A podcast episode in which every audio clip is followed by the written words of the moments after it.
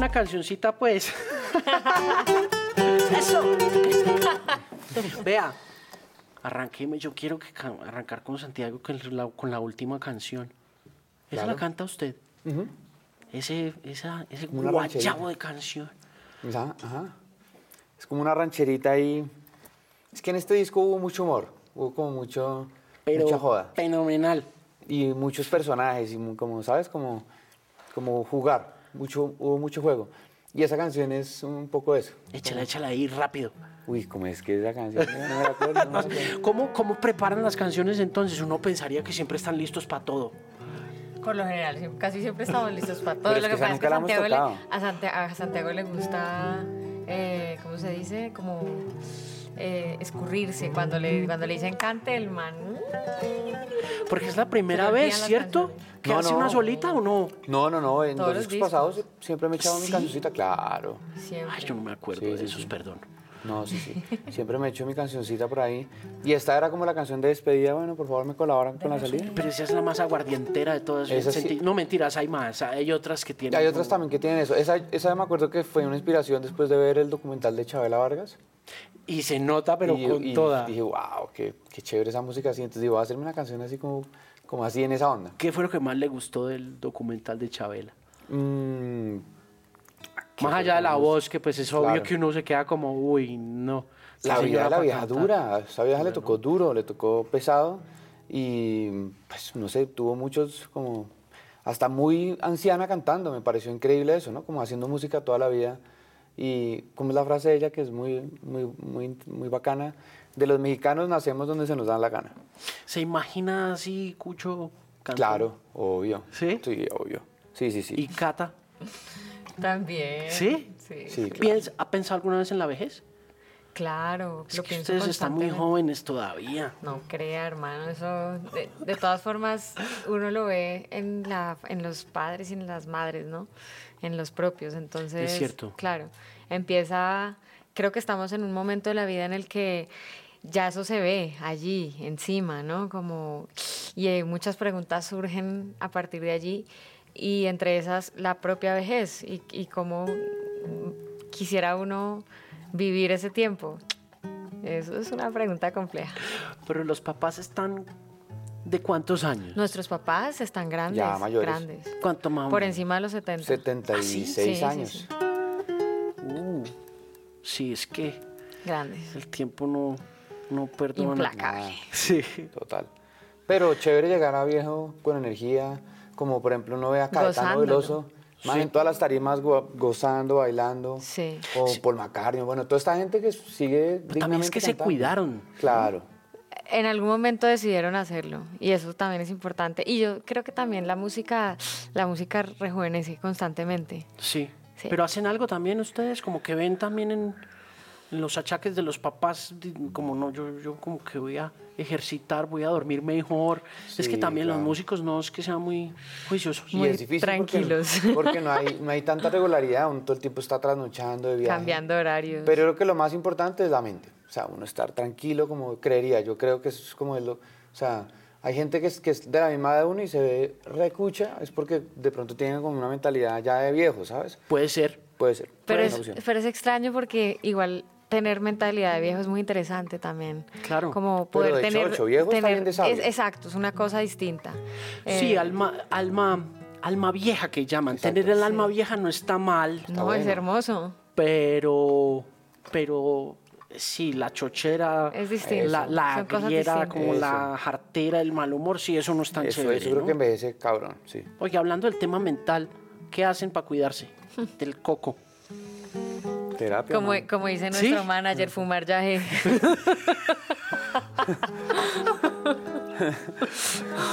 Ay, no, de to- todas las formas de lucha, pero Hacemos música empezando por ahí. Bueno, Eso, este disco es una terapia. Eh, en, tiempos de cólera, de oscuridad, de tanta uf, zozobra, pues tener la oportunidad de hacer música es un bálsamo y es un oasis y, y este disco lo asumimos así, ¿sabes? Como este disco nos trajo mucha alegría, juego, sobre todo juego, como diversión, risa. Eh, a veces la música a veces también se pone como muy seria. Eh, los procesos y en este disco dijimos, ay no, por favor, pasémosla bien. Claro. Riámonos, está todo esto por fuera muy complejo y, y hay que gozarse la vida. Y jugamos ya, ¿eh? no mentira. Pero no, sí, como estar, o sea, no sé, ¿cómo se diría eso? Como estar agradecido, ¿sabes? Como estar como en buena energía con todo. No sé, estar tranquilo de alguna manera. Vivir sabroso, que llaman. Eso está bien. Mire, em, ¿cuántos, ¿cuántos años se demoran haciendo este disco? Una. Porque la ulti- el último podcast que hicimos con esta tropa Fue hace, teníamos 15 años. fue... el último podcast que hicimos con esta tropa fue con usted. Antes de pandemia. Imagínese, hace años. Esto fue en 2010, en 18, 2020. 19. No, 2020. 2020. Usted estaba lanzando Mundo Paralelo. Ah, wow, empezando. Bueno, estaba empezando este O sea, viaje. arran- o sea, nosotros Antes. cerramos programa Y entró la pandemia. y a los ocho días estamos todos encerrados. Qué locura, parce. Sí, este disco tiene un poco de eso, de como de, de- de predicción. Muy raro. De premonición. sí. Eso. Y nos demoramos tres O años sea- y medio haciendo el disco. Habría que dividir el tiempo en dos, como razones ajenas a nuestra voluntad y, y en nuestra voluntad. O sea, en total duró tres años. Mu- mucha- una buena parte fueron asuntos, digamos que no, pandemia, temas logísticos, ¿sabes? Cosas que, que retrasaron un poco el, el proceso, pero, pero realmente el- casi todo fue en- durante la pandemia, como las, la, la mayoría de canciones se escribieron ahí, se escribieron bastantes, escribimos como 50 canciones. De hecho, este álbum ahorita salieron 12, pero va a tener otra, como otra edición más, una, una edición deluxe, pues, eh, que la idea es lanzarla por ahí en septiembre, con otras, no sé cuántas, cuatro canciones más probablemente. Eh, entonces, claro, se nos fue toda la pandemia haciendo la música y explorando como de manera autónoma hacia dónde queríamos ir, que eso se demora más, cuando uno... Porque me, me he dado cuenta que la gente hace discos más rápido cuando obviamente contrata un productor que O muchos poco o productores. muchos productores que le hacen, ¿sabes? Como que, pf, sí. Y llega uno y ya está todo armado y editado y listo y grabado y tal. En, en- en este caso fue un poquito más artesanal la cosa, entonces tomó más tiempo. Em, pero bueno, ya, ya aceptamos que fue así, y ya está afuera y, y ya. Por fin. Estamos en otra vuelta, sí. ¿Hace cuánto salió el disco? Hace un mes. Hace un mesecillo. Está jovencito. Sí, Sí, no, pues. Recién La salió. bebé. Da apoyo ese disco. Y han pasado un montón de cosas. Pasó lo de TikTok que me pareció... Qué loco. eso, sí. re loco. sí. Re loco, papi, re loco. Sí, muy- Esa vaina fue como... Sí. What the fuck? Total. Como, ¿Qué pasó acá? Nosotros ni siquiera estábamos en TikTok. No, mentiras, pues sí teníamos el perfil, sí, lo pero tenían. no. Eh, Pero de repente boom. Eso fue un que estallara y se queda uno pensando como, uff, ¿para dónde va la música con esta vuelta? ¿No? Sobre todo desde ese tema promocional y todo, porque es que también como que los artistas que vienen, los artistas jóvenes, eh, le echan mucha cabeza a eso y como dicen, no, y hay que hacer algo así como lo que hizo Messier, y es como Messier no hizo nada, esta vaina estalló así, pero con toda automática, y, y uno se queda como, uff, yo, yo, me, yo pensaba un poco con ese tema de TikTok y con esa canción y ya después cuando empecé a leer como otros expertos de música y de esa vuelta que decían cosas como no sabemos qué hacer con esa vaina. O sea, los, de- las grandes disqueras hablaban como con Billboard en, en condición de anonimato. Ya. y, y decían no sabemos qué hacer con eso, está completamente loco porque en realidad pasan un montón de cosas con esa herramienta. Y una de ellas es que la canción está al servicio del usuario, el usuario la interviene, en muchas ocasiones no tiene ni idea quién es el artista, no, no. Pero es un poco lo que pasa en general con la música en nuestras vidas y esa es la realidad. O sea, siempre ha pasado así, cree siempre usted? ha sido, pues yo sí creo, la gente de alguna manera consumimos música más allá de quién es el artista. Es como Claro. la música conecta con, con situaciones, conecta con personas, conecta con eh, recuerdos, conecta con, no sé, tantas cosas en la vida que no necesariamente nos acercamos a ella porque sea tal o tal artista, también la vamos descubriendo y simplemente llega y acompaña la vida. Entonces, yo creo que lo que pasa con TikTok es un poco eso, ¿no? Que es un espacio en el que la música acompaña la vida de la gente. Y entonces, bueno, pues hay personas que les gusta crear cosas, hay otras que les gusta contar, eh, diferentes como desde distintos puntos de vista. Lo que pasa es que a mí lo que me aturde un poco es tanta plataforma. Tanta cosa pasando al tiempo. Tanta intensidad por eh, estar todo el tiempo entre comillas, produciendo y produciendo y produciendo y produciendo, entre comillas, contenido. Sí, claro. Entonces es como, ay, em, tan bueno, tan buenas que eran esas épocas donde el algoritmo, pues, no sé, no, no, no era tan castigador. Sí, y además de eso, a pesar de que coincido en parte con lo que usted dice, sí siento que de todas maneras esa forma de monetizar música de los 30 segundos que imponen las plataformas de streaming, donde eh, desde hace mucho rato se le ha impuesto al artista su compensación a partir del recaudo de esos 30 segundos se ha ido traduciendo también en una velocidad de consumo para los nuevos usuarios que están en TikTok y que siento yo que para muchos artistas que están llegando al mundo de la música pop no van a encontrar una fanaticada como la que ustedes han ido construyendo a lo largo de 10, 15 años de trabajo, donde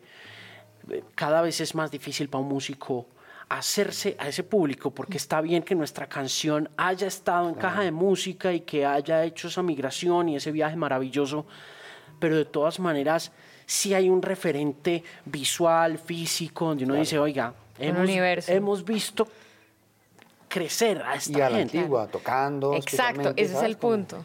Si se ha hecho el trabajo como lo hacían, no sé, como le tocó a los Beatles, ¿sabes? Tocando en bares y, toque, y, y dándose a conocer y que la gente se queda y dice, wow, esta banda me gusta. Y como le pasa a uno cuando va a un concierto bueno de alguien, queda uno matriculado para siempre. Si uno le gusta, pues un artista, especialmente si, si tiene un show en vivo y conecta a uno con, con su música, ¿no? Creo que nos, llevamos haciendo esa tarea hace mucho tiempo, pero obvio, hoy la tarea es muy dura para los artistas porque es un poco ir en contra de la ansiedad, ¿no? Como de la, de la falta de presencia del que escucha música en la mayoría de casos, ¿no? Hay gente que está en otro video también, pero la mayoría de personas, pues creo que ni siquiera les importa qué tanto, qué artista es la canción, sino buenos playlists, ¿sabes? Como da igual de, si el playlist es bueno, ya está. Sí, y lo que dice Cata es cierto, eso siempre ha sido así, como que el consumidor dedicado, melómano, fan, es el 5% de, de, ese gracias, algunos se enamoran, algunos se enamoran de los artistas y de sus vidas y nos hacen parte desde, pues, una intimidad mucho más, eh, no sé, profunda. Pero la música acompaña la vida más allá de quién tiene, cuál es la cara del que interpreta, ¿no? Claro. Mire, volviendo a ese tema, quedándonos ahí en ese tema, em, es siempre ha sido de 40 minutos el ejercicio de dejar eh, el disco de esa duración. Es que yo no me acuerdo. ¿Dura caja de música y, y, hecha. Sí, dura 40 minutos. Más de 40 minutos, no sé. 42. ¿Sí? Mm. Mm, no, no conscientemente. En este caso, pues para, para, contarles la verdad, todo el mundo, o sea, fue un disco que, no, que se demoró en salir, fue un parto, tocó por cesárea un poco el disco. Eh, porque al principio íbamos a tener más canciones, que son las que van a salir en el deluxe, pero por temas de tiempo digamos que no, se, no alcanzamos a meterlas en este primer lanzamiento, pero lo vienen, vienen ahora. Entonces el disco probablemente sea un poco más largo. Eh, ni idea de cuántos son nuestros discos anteriores, la verdad, no tengo ni, ni idea. Deben ser por ahí, de más de 40 fijo porque todos tienen 12 canciones. Eh, pero sin, en este caso, pues siempre, siempre nos ha gustado tener un, un, buen número de canciones para que si una persona escucha el disco de arriba abajo, por decir algo, en un paseo, en un carro, pues de pronto no tenga, que, no tenga que meter la canción fuera del disco en una playlist de las canciones que le gustan, sino que sea lo suficientemente como variado y, ¿cierto? Como que cambie un poquito de, climas y de, moods para que una persona lo pueda escuchar de arriba abajo y, y cuente una historia, ¿no? También al final, ¿no? Es la idea como de los discos. Y yo creo que también, pues, un disco es un periodo de la vida, ¿sabes? También es un viaje al pasado de la vida del artista. Y eso requiere de varios episodios, ¿no? Claro. Eh, como para poder contar de verdad un poquito más de lo que uno es, ¿no? Igual son episodios, son, pe- son pequeñas fotografías. Entonces también eh, cuando el disco sale y empieza a llegarle a la gente, pues uno como persona ya está en, ot- en otra búsqueda y hacia otro camino. Ujú. ¿En dónde están? Em, ¿Dónde estamos? Estamos aquí.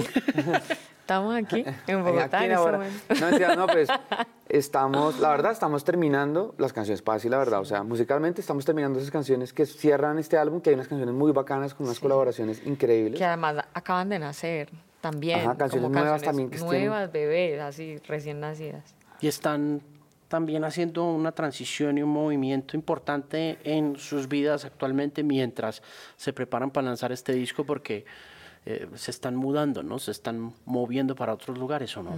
Un poco sí, estamos como tratando de, de poner sucursal en, en México fija. Así hace años, pero esta hace tiempo, ya pero como- esta vez ya como, bueno, ya mandémonos también, porque es que México pues ahí ah, nos va bien, digamos que nos va mejor que en Colombia, pa- para decir pues la verdad, o sea, Colombia es un país divino y todo, pero no tiene un mercado, pues lo que ya sabemos, ni una industria suficiente como para que uno viva de tocar acá. Claro. Entonces México Pues, hay sí. Eh, o sea, depen- dependiendo del Sí, tipo sí, de música, sí, exacto. Pero pues, para lo que nosotros hacemos, allá está funcionando mucho y Estados Unidos generalmente. ¿Puedo Entonces, preguntar indiscretamente Claro, cuánto más o menos están moviendo ustedes en términos de entradas en México? Pues hace mucho rato no hacemos como tal un concierto nuestro en México, pero el último que hicimos, que fue en el Teatro Metropolitan, ¿Son 3.000? son tres mil y pico, tres mil doscientas Eso personas. es un número muy importante de boletas. Para una banda que no Para es de allá. banda, Exacto. Y que, En un teatro sentado donde no te tomas un trago y donde tienes por lo general que pagar una boleta que no, no es tan económica porque es un lugar eh, como bien especial dentro de las plataformas que hay, digamos, en la Ciudad de México. Es un recinto importante. Mm, y eso es lo que pasa con, con México, como, digamos, en cuanto a infraestructura, en cuanto a industria, eh, está muy desarrollada y además culturalmente hay mucho interés por aprender, por conocer cosas nuevas, por la diversidad. Hay una apertura gigantesca hacia Latinoamérica en, como en todas sus tonalidades, ¿no? Hay, hay, hay cama para mucha gente, ¿sabes? Em, entonces, sí, da un poco de nostalgia, pues no, no poder tener como esa posibilidad de vivir el sueño aquí en casa, siempre. Em, hay artistas en México que nunca salen de México y tienen una vida súper exitosa en términos de tener la posibilidad de desarrollar sus carreras y hacer sus músicas y presentarse y que la gente por todo el país sepa y vaya y asista. Aquí en Colombia difícilmente sucede eso con, con los artistas. ¿Qué será lo que pasa? No me va a decir que es la radio porque la radio no, No, es. hombre. No, no, no, yo. yo- Primero, yo- yo- población. O sea, la Ciudad de México tiene la mitad de habitantes de Colombia. Claro. O sea, segundo, es un país que está al lado de Estados Unidos, tiene un desarrollo en industria a otro nivel, infraestructura de conciertos, de empresarios de conciertos, de empresas de boletería, de, de venues, ¿no? Como acá, ¿cuántos venues hay uno en Bogotá? ¿Qué venues hay para tocar una banda pequeña? Es que no hay, o sea, de- realmente estamos graves de, digamos, como de, de, ¿sabes? De, les- de esa escala en la que uno se va creciendo y va subiendo de Somos un de país relativamente pequeño y una ciudad relativamente pequeña para la cultura alternativa. Exacto, para los temas alternativos es jodido, no hay circuito. En cambio ya hay circuito, hay por ejemplo toda la industria de, de las cosas del merchandising y sabes, como que la gente, con- hay una, una- también una cultura de consumo y de apoyo. diversidad y de diversidad porque digamos si vamos a hablar de diversidad aquí en Colombia en términos de infraestructura y de escenarios pues digamos que Bogotá y Medellín hacen una- un esfuerzo gigantesco pero en el resto del país es muy complejo. Eso no quiere decir que no haya diversidad en nuestra cultura, que eso son cosas muy distintas, pero en la industria como tal, como en la posibilidad de desarrollar esa diversidad eh, y hacerla crecer desde todos los ángulos de nuestra industria, pues todavía estamos lejos de acercarnos a lo que sucede en México, que tanto para el pop, ¿cierto? Mundial, como para la música local, eh, la tradición. Eh, el folclore, eh, las músicas más cultas. todo sigue vivo.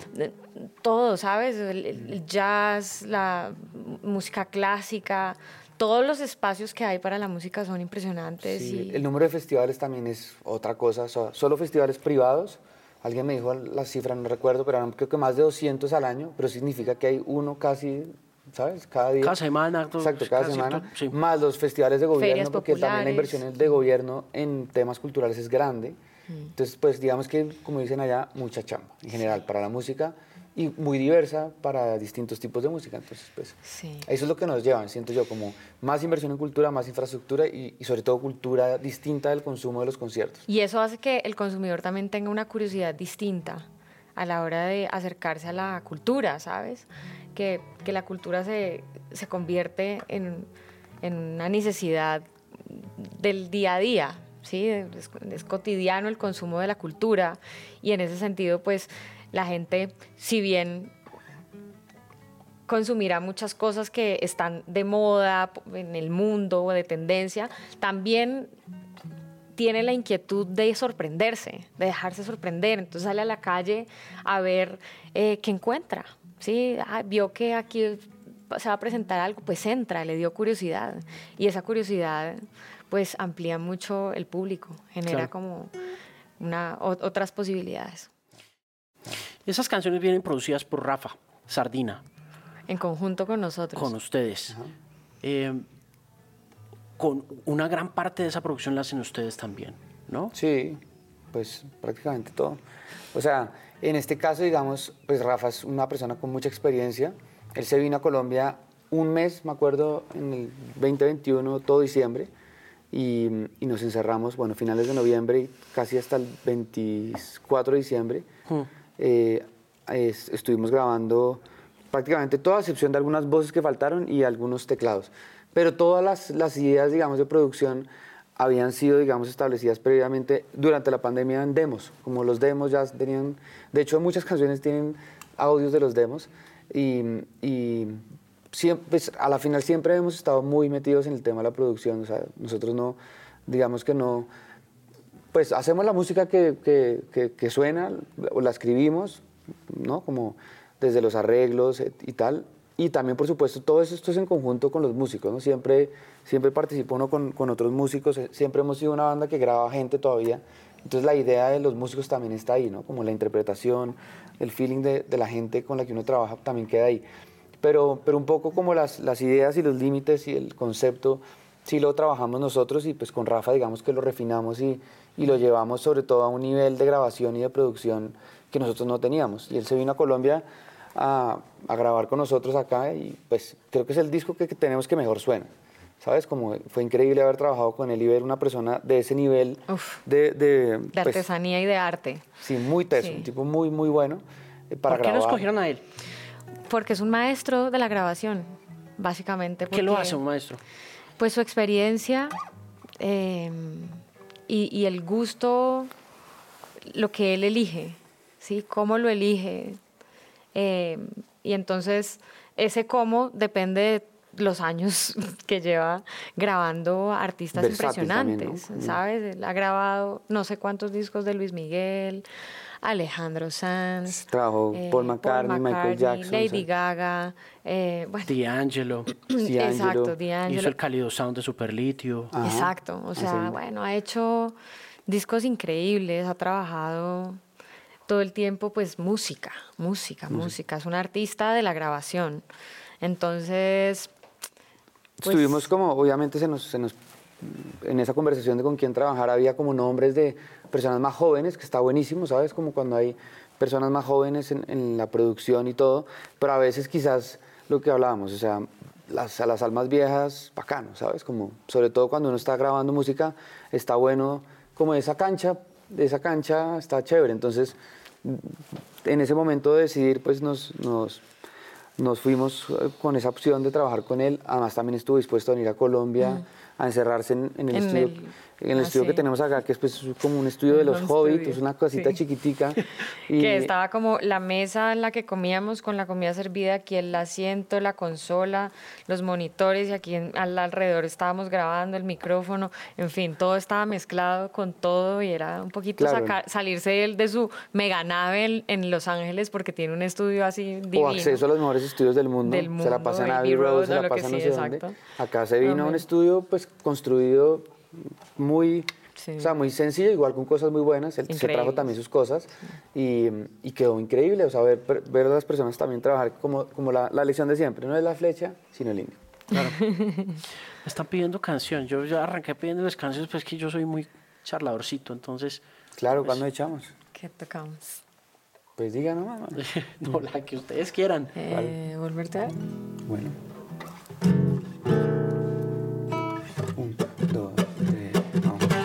Los ojos hinchados de tanto llorar y tu perfume en mi almohada se empieza a borrar. Las flores se marchitaron en mi corazón, no para de llover desde que te marchaste. El calor del verano me falta en la piel. Fuimos felices con tanto y con poco también. Atardeceres dorados en cualquier motel. Hoy tengo el pecho apretado y el invierno me muerde los pies y tú no me llamas. Se me rompe el alma. Volverte a ver es todo lo que anhelo. Pa' mí tú estás primero, no te quiero perder. Volverte a ver, ya sé que estamos lejos. Estoy aquí, te espero pa' quererte Volverte a ver, volverte a ver. Todo el día en la pantalla, la cabeza se me estalla. Muero por tocarte una vez más. El tiempo va volando y tú no sabes cuándo, cuándo, cuándo. volverá? Estoy enloqueciéndome. Ay, dime si este amor es importante Estoy enloqueciéndome. para ti y si también lo sientes. Estoy enloqueciéndome. Por estar a tu lado ya, volverte a ver estás primero, no te quiero perder. Volverte a ver, ya sé que estamos lejos. Estoy aquí, te espero pa' quererte otra vez.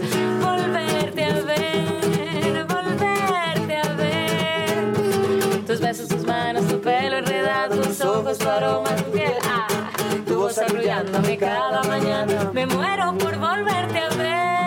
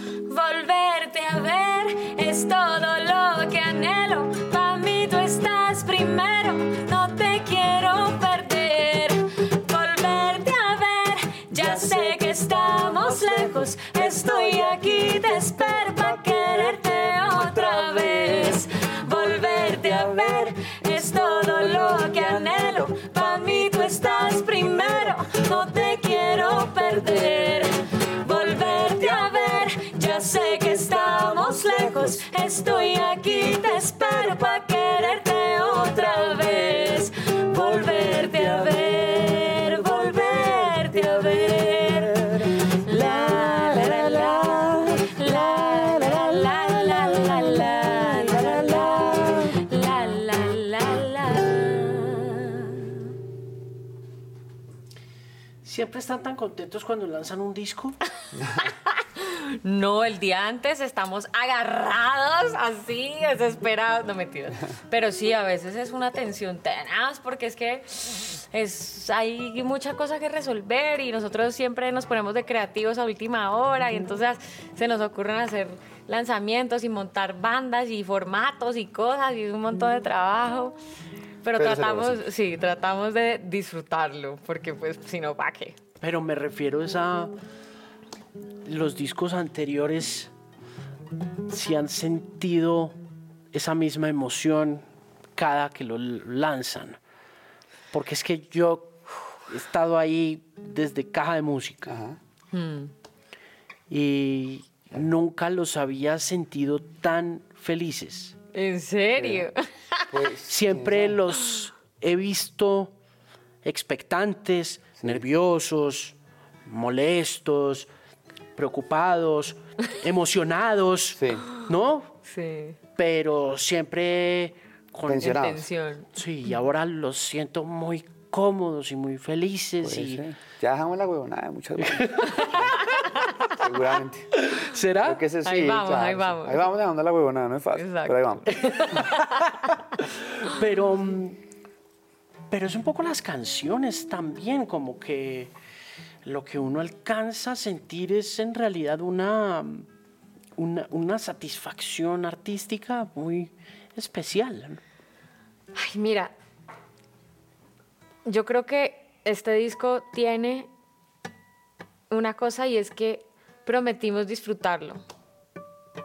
¿Sabes? Quizás, pues, desde mi punto de vista, es algo muy personal. Quizás no sea mi disco favorito. Quizás no sean las canciones, mis canciones favoritas de todas el reper- repertorio que hemos hecho pero sí tiene una gran dosis de juego, de jugar, de, de ay, escribir sin tanto prejuicio y sin como pesos tan que a veces se convierten uf, como en lastres a la hora de crear. Entonces en este disco sí fue como, ay, por favor, divirtámonos en el proceso y volver a conectar siempre con eso es fundamental. ¿Con qué lastres cargaban? Muchos rollos internos, conflictos. Es que hemos sido una banda que empezamos cuatro, después tres, y este es el primer disco que hacemos Cata y yo, digamos, solos, también acomodándonos Exacto. también creativamente algo, a, a juntar pues un concepto. Al final, pues mucho de lo anterior lo habíamos hecho los dos en el sentido de las canciones y, y muchas ideas, digamos, como estéticas pues de todo. Pero en este caso ya era como, bueno, ya dejen la huevonada y pónganse a hacer algo bacano entre los dos, donde estén a gusto, ¿sabes? Como en todo. Y, y entonces, claro, eso, pues, eso implicó un, un cambios y procesos, pero antes eh, seguramente había más conflicto y había menos madurez de alguna manera también, o sea, había, había quizás como más apegos a, a ciertas cosas que tienen que salir como yo digo y tal.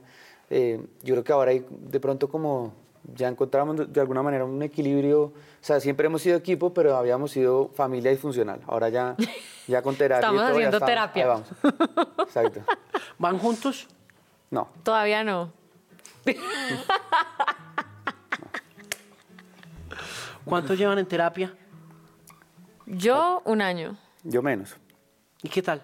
Uf, importantísimo. Liberador. ¿Había hecho antes? Sí, había hecho. Lo que pasa es que eh, conectarse con un terapeuta es como, es como una lotería, ¿sabes? Es difícil encontrarla, es difícil ganártela. Y yo he probado pues muchas terapias y bah, de todas sacas herramientas, pero como encontrar una con la que puedas realmente tener un proceso a largo plazo y pues no ha sido fácil y finalmente encontré eh, como esa conversación que ha podido permanecer y uf, me ha aligerado tanto, me ha uf, ayudado demasiado. Sí, uno necesita eso en la vida. Sí, Total. importante. Necesita alguien con quien conversar que no sea un amigo ni nada de esas Total. cosas. O salir Ni a la bailar muy a menudo. Eh, ¿Psicoterapia o qué tipo de terapia? ¿Cómo se llamaría? Pues que además tenemos el mismo terapeuta. ¿Ah, sí? Que él dice, yo no soy te- El terapeuta. man no es terapeuta, es una Exacto. persona que conversa duro. Exacto. Y- Crudo. Sí, es un, o sea, no tiene como la línea, yo soy logoterapia de no sé qué, nada, man, es como a conversar. Conversaciones Que bacanas. Sí tiene algo muy bacano Sí. y es como, yo creo que él, me imagino que será medio budista o algo. Bastante. Entonces es como todo, todo está orientado es como a, a eliminar el sufrimiento, ni siquiera Exacto. como vamos a cumplir los sueños, no, vamos a, vamos a sufrir menos, ¿sabes? Como la vida, pues la vida en cualquier caso no va a ser difícil, pero, pero muchas veces es una lección el sufrimiento. Entonces es como aprender a revisarse uno y, y de pronto pues no apegarse tanto a algunas cosas que le producen sufrimiento inconscientemente, porque de pronto estamos programados para que sean así. Entonces ahí si uno está como observándose, de pronto, de pronto puede, digamos que caer en menos conflictos y, y internos propios o que si me están viendo o no, que si me aprobaron o no, o, ¿sabes? Como la cantidad de rollos que uno tiene en la cabeza, como también en la comunicación con las personas con las que uno pues está, amigos, pareja, trabajo, etcétera. Entonces como que uno ayuda a eso, ¿no? Como a estar revisándose todo el tiempo, estar consciente de uno para no caer en, pues, en, pedos con nadie, ¿no? Sí, yo creo que pues. ha sido como una persona que ha orientado eh, esa conciencia del observador, pero realmente las, las conversaciones se dan como en el silencio, en, el, en las pausas, como en, cuando ya dejamos de hablar entre el terapeuta y, y cada uno de nosotros y, empieza la pausa y es ahí donde realmente está la conversación. Y creo que eso ha sido fundamental como en su, en su, en su forma de, guiar. Hmm. ¿Qué, ¿Qué, lo hace sufrir a usted? La cabeza, las ideas boas que a veces se forma de las, de las cosas. Pero particularmente, por ejemplo, ¿qué ha encontrado en terapia que diga usted, ok, voy a dejar de hacer esto? Por ejemplo, el deseo de aprobación. ¿no? Y, y, y uno lo puede conectar con el arte y es la cagada, ¿no? Como hacer algo para que me aprueben. Claro. Eh, eso puede ser la cagada y muy frustrante o, o, hasta muy, pues no, no, lleva a ningún lado, ¿no? Eso, por ejemplo, me parece que es un tema que he trabajado, como de, de, saber que no interesa eso, ¿no? O también de pronto que no hay que ganar las peleas, también, sino que no, no, interesa como yo, no sé, pasa, nos pasa mucho en decidir cómo va una cosa o no, si es rojo o verde, da igual, si es rojo o verde, al final, muchas veces. Pero hacer ese cambio de mentalidad a veces cuesta. Claro, ¿y a Catalina? El control, que pienso que es como controlar, o sea, guiarme por la expectativa, ¿sí? Las expectativas, es como... Y es, es algo bien difícil de, pues como de zafarse, porque a la final pienso que el acto creativo, crear algo, implica imaginarlo. Em, tanto en una obra musical como en una relación. Implica imaginarlo. Pero cuando esa, esa forma de imaginarlo es muy fija y se vuelve muy rígida, entonces no fluyes. No fluyes con lo que va sucediendo, con el devenir misterioso de la vida, que al final es lo que le da la sazón a la vida. Y pues carga uno con una gran dosis de frustración y eso por supuesto implica sufrimiento. Entonces poder soltar un poquito la expectativa y celebrar lo que vaya viniendo y lo que, de lo que vaya viniendo, incluso de la frustración puedes aprender y, y bueno, y aprender a reírse también de uno mismo, como de, de verse uno ahí con ese drama porque no se hicieron las cosas como es que yo me las imaginaba y va, ¿sabes? Sí, lo sé, lo tengo súper claro. es, es, difícil así, sobre todo pues para artistas y para figuras como ustedes que han estado como tan visibles en cierto mapa, en cierto entorno donde hay tantas expectativas, pero hay tan poquito mercado y hay un montón de, y hay tanta cosa como pasando. Claro. Y eso me lleva a preguntarles un poquito sobre colaboraciones la apertura en colaboraciones de este disco, porque es algo que, que tienen mucho más. que en ocasiones anteriores, ¿no? En los discos anteriores uno ha visto uno, dos, tres artistas por ahí, ¿no? Pero este acá hay mucha gente. Y variado. Sí, sí, sí, pues empezó todo con, con Pedro Capó, pero está Anita Tijoux, pero está Vanessa. Vanessa Martín. Con eh, esta canción que es tú y yo, que es bien conmovedora, está ¿Quién más está por ahí? Bueno, está Guayna, está, está, Guayna, está... ¿Guayna o Guayna? Guayna. ¿Sí? ¿Sí le dicen? Ok, bueno. Eh, está ah, Roots. Está Roots de Brasil. Eh, hablemos un poco de ese proceso de abrir el abanico y las posibilidades para colaborar con otra gente luego de haber cerrado ese mismo abanico dentro de su propio círculo. Claro. Sí. Pues siempre hemos tenido, creo que una ventaja en algún sentido desde el punto de, desde el punto de vista musical y es que nos ha gustado mucho como pues, picar, ¿sabes? Como diferentes géneros y, estilos y como estar explorando diferentes músicas y en, ese, y en ese caso, digamos que uno se permite también como mandarse sin miedo a trabajar con gente que de pronto no es de la misma orilla de uno, a ver qué sale. A veces funciona, a veces no, creo que siempre nos ha funcionado en general, hasta las más peligrosas han funcionado.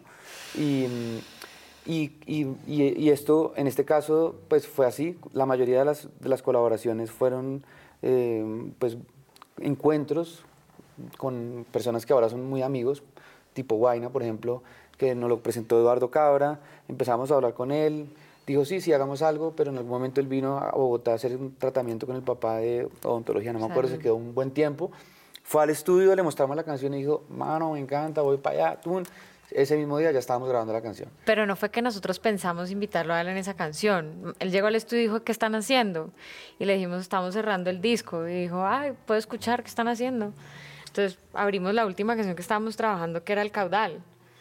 Y vamos a hacer una canción de cero con él ese día. Pero él dijo, no, ya, ya está, me subo ahí, se puede. Y fue como, pues sí, dale. Si te gustó, pues dale. ¿Sabes? También es como soltar. A veces hay artistas que son muy eh, sobreprotectores de sus obras eh, y eso, eso tiene un valor especial y nosotros decidimos en este caso pues también abrir la baraja, ¿sabes? Como... Em, y dejar que sucedan las cosas como van sucediendo. Pedro Capó también fue un poco así. Estábamos con George Noriega en su estudio en Miami porque él produjo esa canción, Mundo Paralelo. Increíble tipazo, George, así, increíble.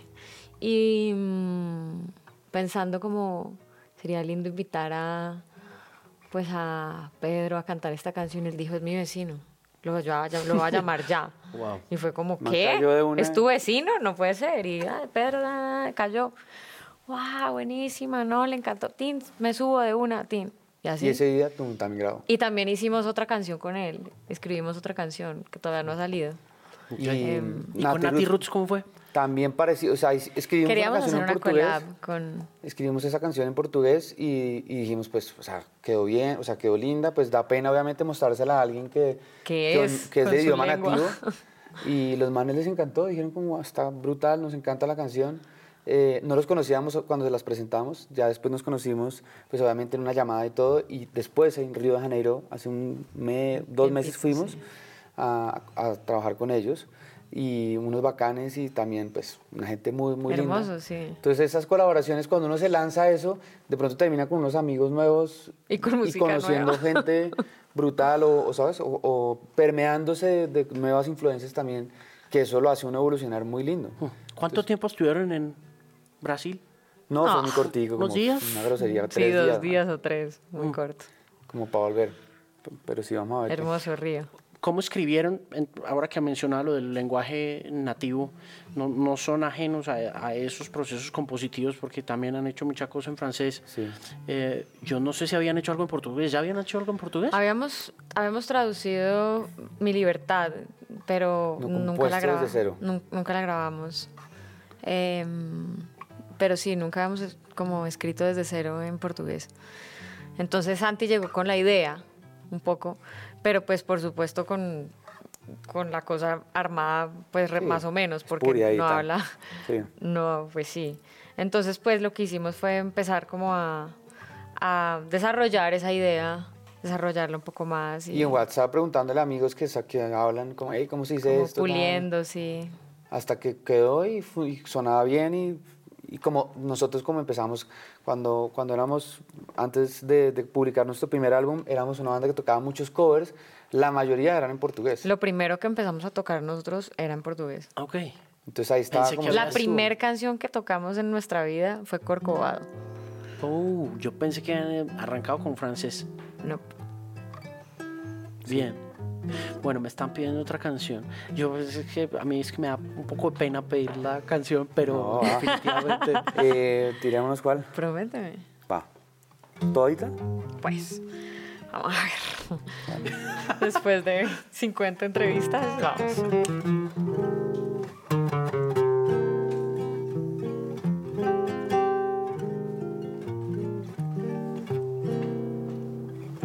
¿Sí? ¿Te la cogiste, no? Prométeme que seguiremos juntos cuando el mundo haya acabado. Cuando el agua del río llegue al mar contaminado, nadando en plástico, pero a tu lado.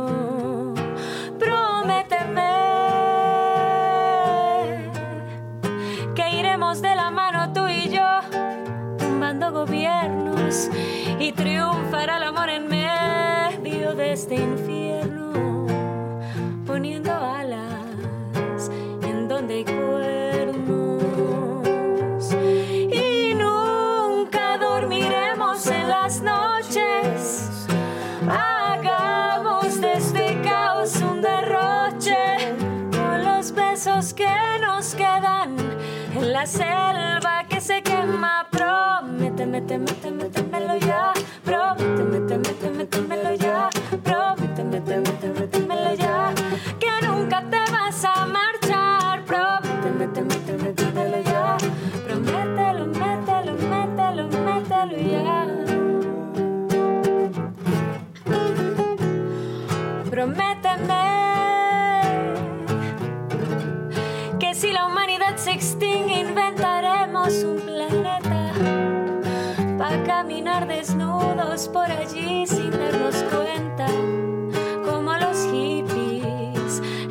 En los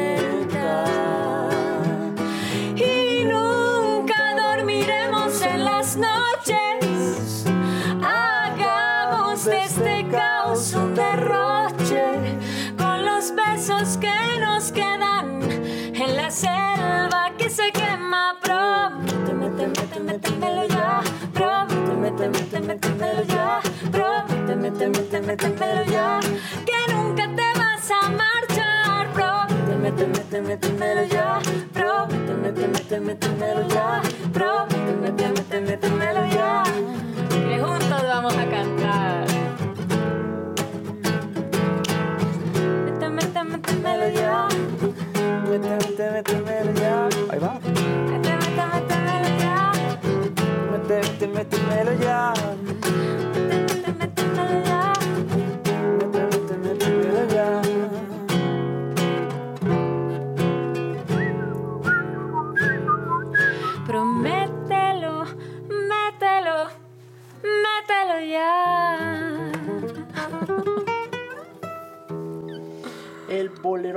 apocalíptico de Messier Periné abre con Prométeme.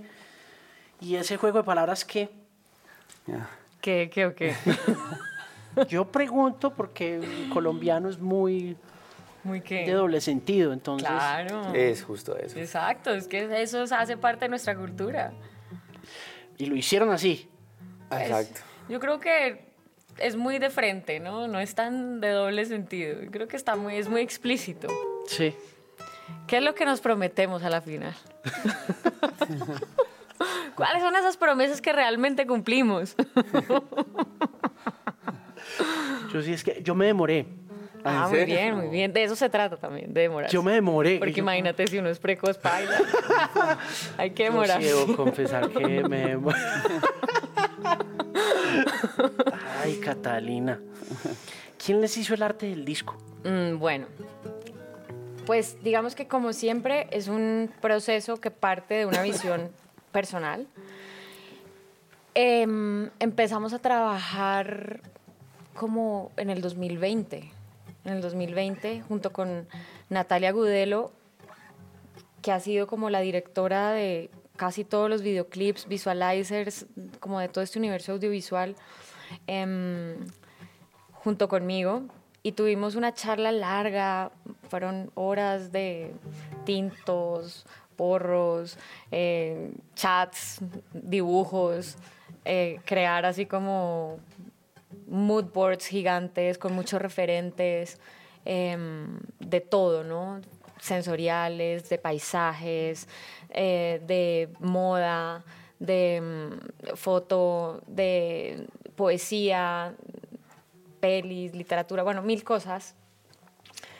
Y entonces a, partir de eso, como buscando un poquito como esa narrativa psicológica del bolero, cuál era, cómo íbamos a narrar todo ese universo emocional, ¿no? Queriendo que fuera como que llegara a la yugular de alguna manera. Entonces entendimos, para mí era súper clave que fuera muy realista, o sea, salirnos un poquito de la ilustración e irnos a lo realista. Porque ustedes ya, bueno, no, eh, Encanto sí tenía... Encanto Tropical, Foto. es una portada Tropical ten- ilustrada. Ah, ok.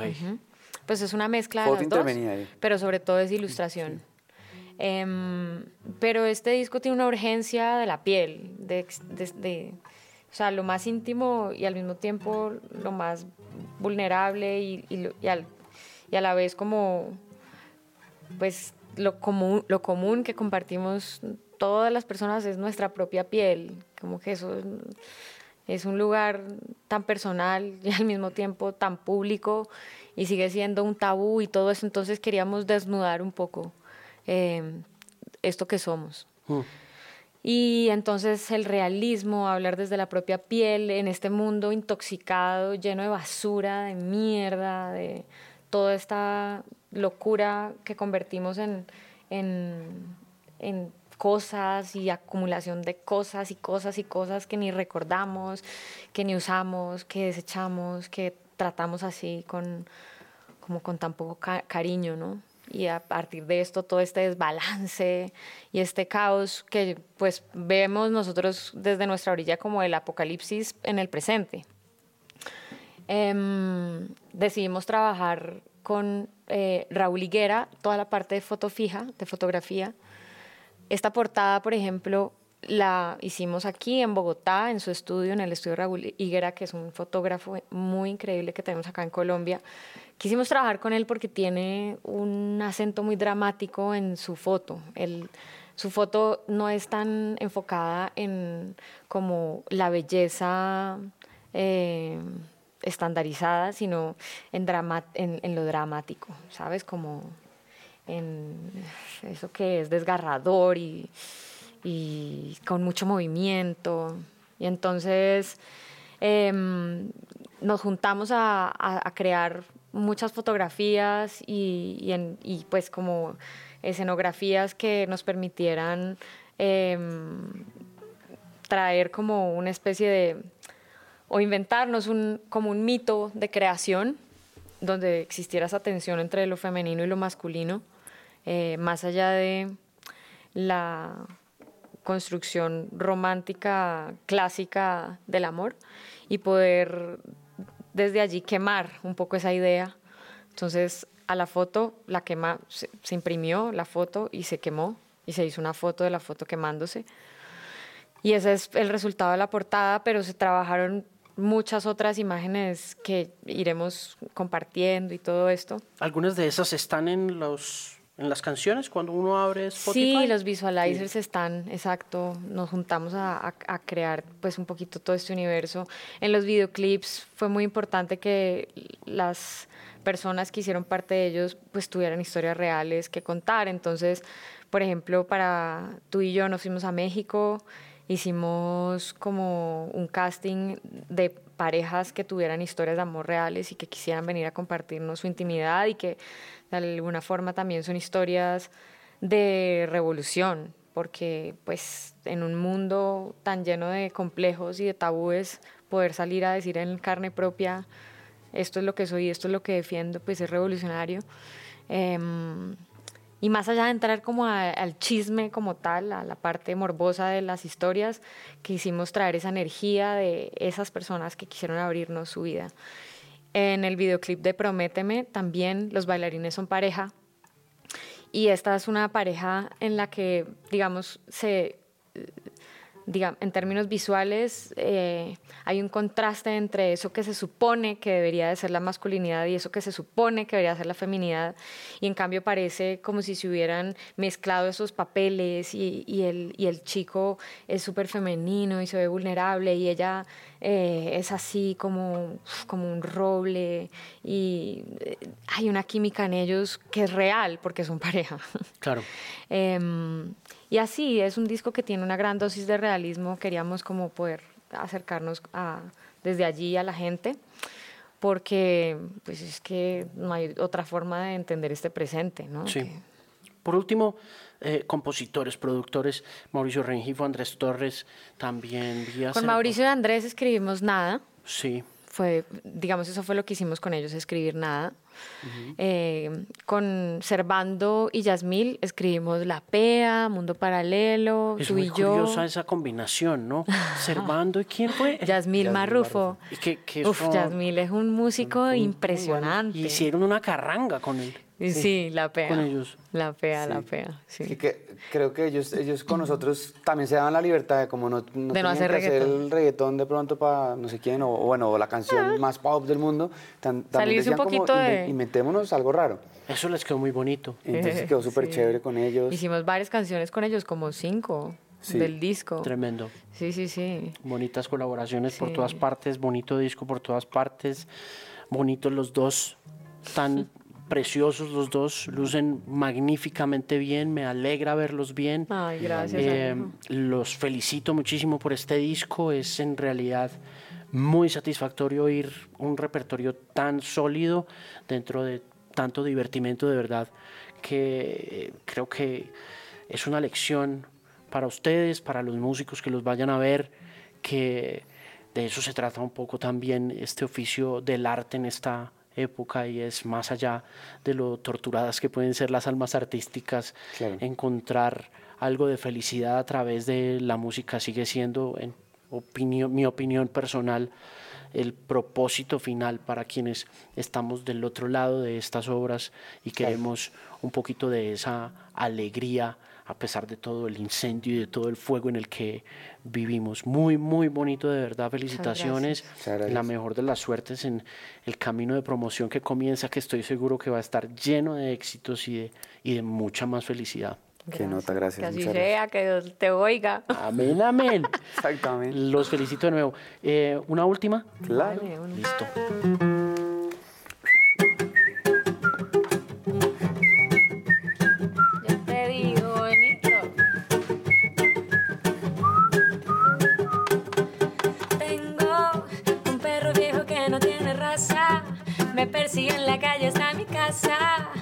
Aquí se quedó y estamos los dos saltando en una pata. Tengo un jardín pequeño que florece y me da para fumar cada seis meses. Yo no pido más, es la vida que uno se merece.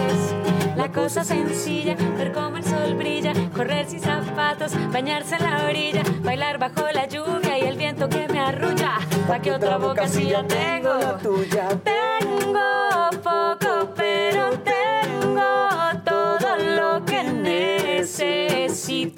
para darme cariñito. Tengo poco en este mundo, loco y aunque sea poquito, mi mundo es bonito.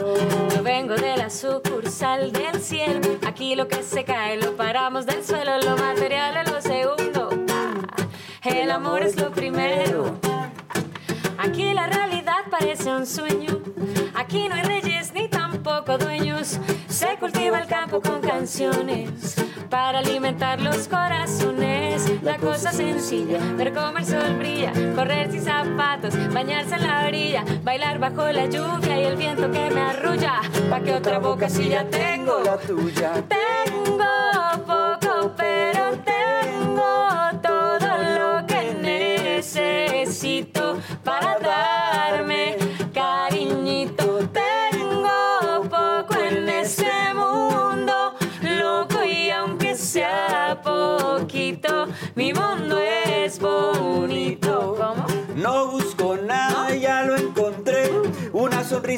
una taza café. Para ser feliz no me hace falta dinero.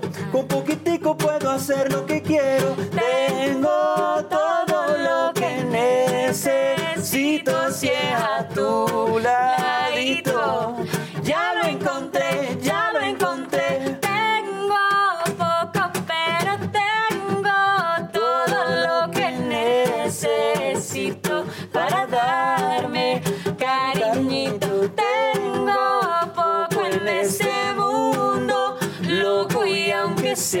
Poquito, mi mundo es bonito.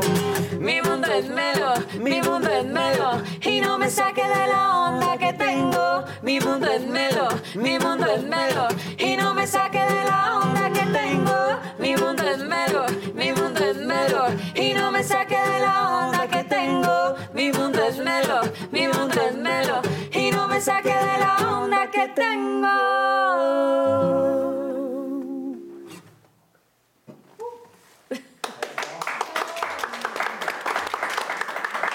Colombia, potencia de la vida.